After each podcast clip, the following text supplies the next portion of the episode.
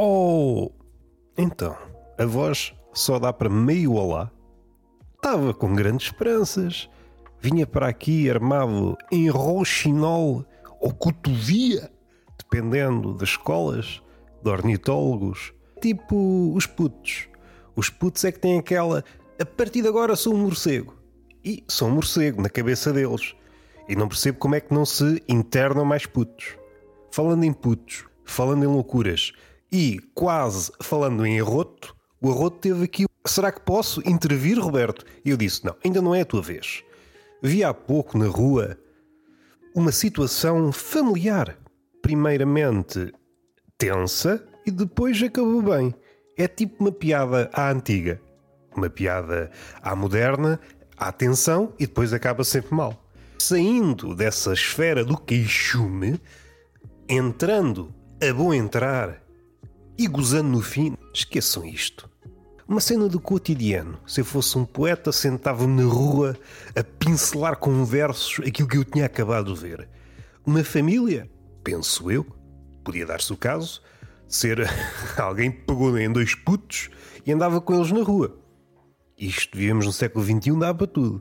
Mas vamos supor que era uma mãe, mais dois catrais, dois catrais pequenitos, com aquele cabelo que aquilo não é nada, Aquele cabelo que uma pessoa não sabe se é uma popa que vai no alto da tola, se é apenas suor. O suor, naquelas idades, tem mania que é cabeleireiro. Estavam a jogar a bola, o suor acumulou no alto da pinha, eles jogaram a mão à cabeça e o cabelo ficou assim. E assim nasceram as popas. Foi assim que a moda da popa ficou. O primeiro rapaz, suponho que é rapaz, Certamente há mulheres que usaram popa, não querem admitir, mas usaram popa, e nem me refiro às punk. Aí é cristas. E isso aí é apropriação cultural, disse-me um galo. Vão usar cristas, mas é para a cona da vossa mãe.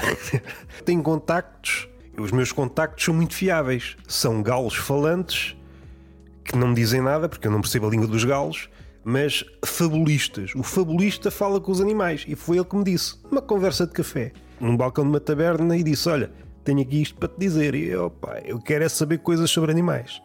E já nos perdemos. O nascimento da polpa foi exatamente isto. Estava uma pessoa de penteado respeitável, cabelinho para o lado, aquele risquinho ao meio, até tenho vergonha de dizer, é apresentável, respeitável. Em tempos foi. E isso deve pôr-nos de sobreaviso em relação à moda. A moda tem sempre este lado no auge, sim senhor, estamos de acordo com a norma, assim que entra outra moda. Epá, então, então ninguém nos disse que andávamos ridículos? Há aqui uma espécie de acordo tácito que ninguém diz. Se está toda a gente a usar calças à boca de sino, ninguém diz que a calça à boca de sino é ridícula. Assim que entra outra calça em cena, é só para dizer Porquê é que eu uso este sotaque? Ainda por cima é deplorável. Se é para ser xenófobo, ao menos devo preparar o sotaque. Só que faltava é ser fraquíssimo na xenofobia. Não compactou com as palavras anteriores. Foi outra pessoa, apossou-se das minhas fragilidades. Foi um espírito. Foi um espírito xenófobo. Senhor Padre, liberte-me, exorcize-me este espírito que fez com que eu passasse um mau bocado diante dos meus pares. E voltando à popa, foi assim que ela nasceu. Como nós não queremos, isto é próprio do homem desde o início dos tempos, nós não queremos voltar com a palavra atrás. Foi com ranho, suor e um pouco de esperma, que é para dar aquele aspecto de laca. Agora também fica assim. E as pessoas começaram, olha, se calhar vou começar a usar. E nasceu um vagalhão de popas. Eu não sei quantas vagas houve uma durante a minha adolescência, houve uma vaga de popas. Está pouco documentada. Fala-se muito dos descobrimentos, fala-se muito muitas coisas do Império Romano, da Primeira Guerra, da Segunda Guerra. Tá, tá, tá, tá. Já vamos lá, à Segunda Guerra. Já vamos lá à Segunda Guerra porque faltam documentários, claro que faltam. O que é que seria do pessoal que faz documentários sobre a guerra se não houvesse a Segunda Guerra Mundial? Aliás, o que é que é feito do canal História? E daí se vê aquela ideia de Mussolini que devia haver uma guerra de 25 em 25 anos, que é para enrejar o povo, também para enrejar o pessoal que faz comentários. O canal História atualmente nem sei se existe, que há muito tempo que não, não vejo, às tantas já, já morreu. A última vez que eu passei lá os olhos, aquilo já era tudo menos história. Está bem que atualmente, ah, a história, isso é uma construção social, é aquilo que nós quisermos. Pomos aqui uma pessoa a fazer uma salada de múmias e de búzios, lado a lado, que é para estar o presente e o passado e ouvirmos o mar enquanto ouvimos o rumorejar de um faraó. Se isto faz sentido, não, mas estamos no século XXI. Não nos devemos agarrar às convenções. Ficou marcado na vossa cabecinha a história da popa? Historicamente falando, falta documentação sobre esta época que, quanto a mim, marcou profundamente, terá levado muita gente ao psicólogo, seja portadores da popa, seja pessoal que não aderiu à popa e teve que levar com aquilo, essa vaga de pessoas com popa. E a minha preocupação, dado que todas as modas são cíclicas, algumas mais cíclicas que outras, por exemplo, as calças à boca de sino, no período da minha vida, que eu tenho pai 500 anos, já vi isso aparecer e desaparecer não sei o quê, 3, 4 vezes. Ninguém dá um tiro fatal às calças à boca de sino. Quando pensamos, agora é que foi, envolvidos 4 ou 5 anos e mais pessoas a usar calças à boca de sino. Porra! Eu só admito pessoas ligadas à igreja a usar calças à boca de sino. Padres, cardeais, o Papa. Ah, não fica bem no Papa. Não ficou aquela mitra papal, aquele chapéu todo engraçado, não ficava bem. Ficava que era uma beleza. Não ficava bem. Podia-lhe pôr uns diamantes e tal. Oh, sabem quem é que ficava bem aquela mitra? Não necessariamente aquela mitra, mas partindo da ideia da mitra papal, pôr na Lady Gaga. E depois enchê-la de carne. A minha garganta parece não quer cooperar. Fogo. Roxinol e este é o meu fado. O que é que ficou aqui nas entrelinhas? Roxinol faduncho? Não. Não vamos por aí. Vocês têm de ter calma. Querem arranjar paralelismos à força. E isso não levam. Não levam daqui. Ah, estava a falar do caso. Ih, olha bem para onde é que o homem foi. Vi a mãe, mais dois putinhos, um com popa e outro, não sei, acho que não tinha cabelo para popa. Mas quando tiver, é a primeira coisa que ele faz. Nesta idade ainda não me preocupa. A popa ainda não é preocupante. O miúdo ainda pode ser moldado. Chega à adolescência, depois as gajas. A culpa da moda, vamos lá ver uma coisa, sobretudo nos homens, é a gaja, ou a pita. Porque é ela que dita se a moda singra ou não. Se a mulher, a pita, a adolescente, achar que a popa, sim senhor, então vamos ver aí milhares de popas por esse país, em cima das árvores. Isso é um mau augúrio. Os antigos, ai, os corvos, os, os abutres, aves de mau agouro. Não, aves de mau agouro é putos com popa. Se eu vejo quatro ou cinco putos com popa vestidos de preto, oh, queres ver que a morte chegou? Vamos respirar fundo. Ainda a situação, estava a mãe atrás, os putos à frente, no passeio, o passeio é curto e a mãe estava a segurar uma trotinete. Entretanto, os putos descontrolam-se ali, os putos parece que não sabem andar, já não estão naquela idade em que dá quase para desconfiar de Darwin, que diz: Ah, descendemos dos símios ou dos macacos ou lá o que é. Aquelas ideias dele. Eu não sei se vocês já viram um puto, ele não anda, ele dá saltinhos. E o macaco não dá saltinhos. Quem é que dá saltinhos? O pardal. Não me espantava nada se descendêssemos dos pardais sobretudo os alentejanos. Porquê? Porque gostam de migalhas e gostam de pão. E o que é que sucede? Os putos parece que estão sempre a tentar responder à pergunta de Camus, suicídio, não sei quê, e andam sempre ali, atiro-me para a estrada, não me atiro, atiro-me para a estrada, não me atiro. Isso enquanto olham para o telemóvel. É aquilo que nós esperamos de alguém que está prestes a suicidar-se. Deixa-me lá ver o meu feed TikTok antes de bater a bota.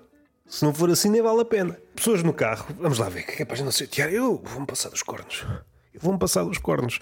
Trouxeram uma merda para os sítios pequenos. Havia uma diferença essencial. Havia muitas, há cada vez menos.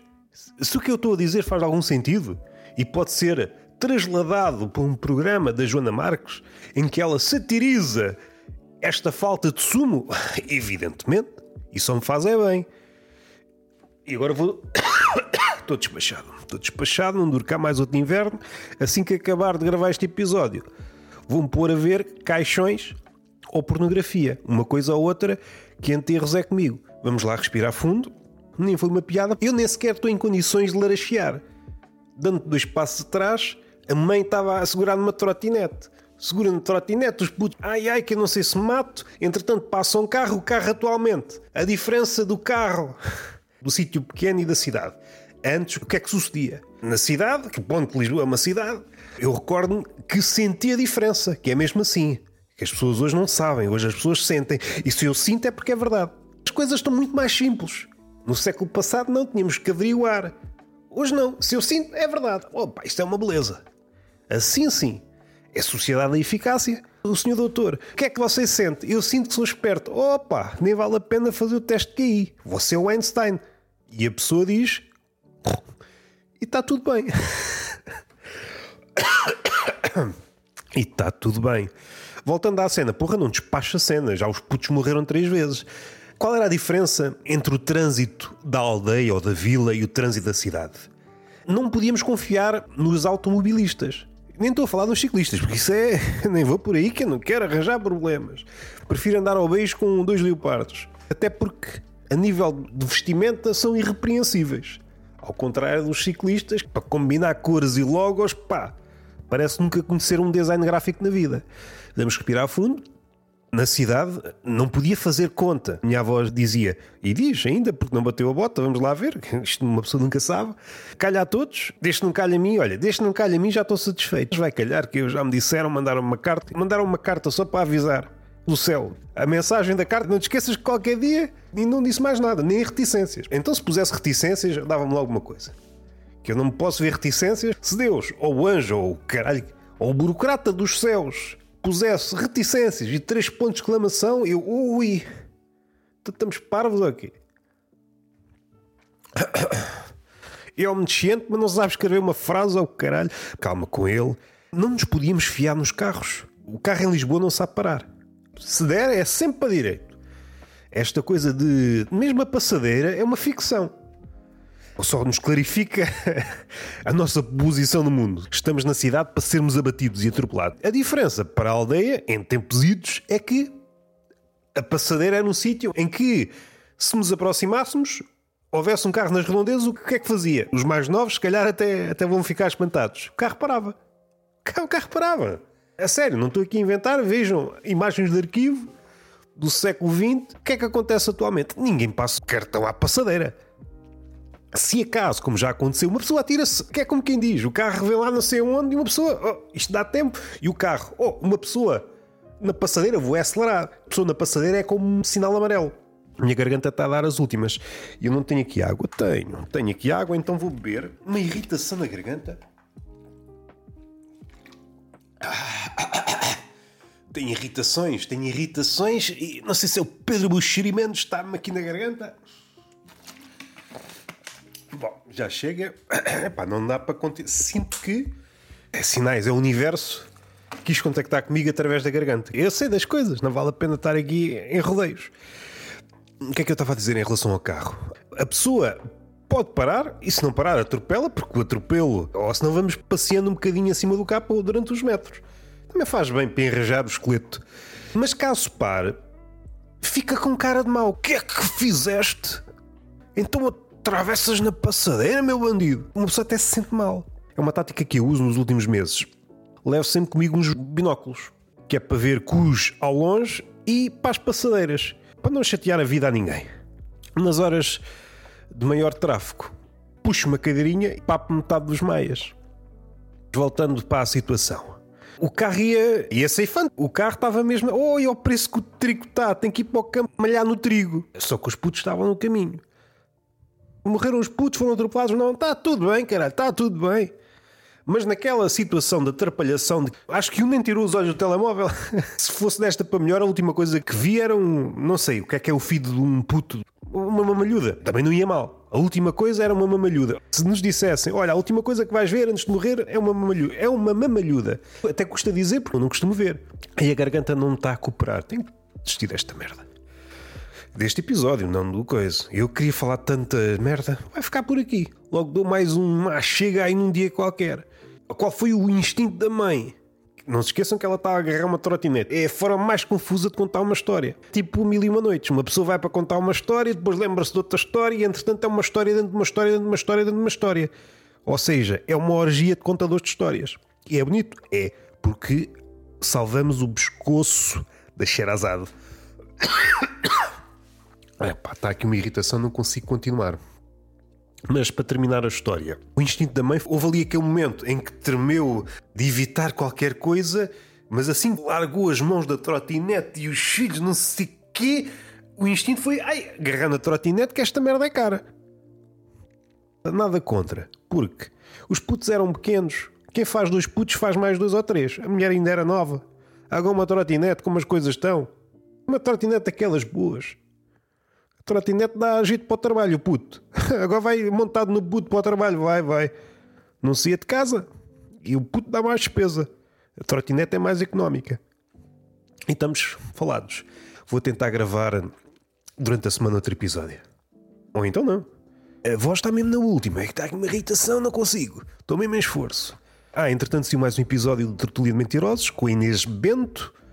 Ouçam, se quiserem, se não quiserem, ouçam na mesma porque vocês não têm opinião. Fiquem já com esta. E até à próxima. Beijinho na nalga. É beijinho na nalga? Não é beijinho. Olha, agora fica. Agora fica. Também não pode ser sempre igual. Até à próxima.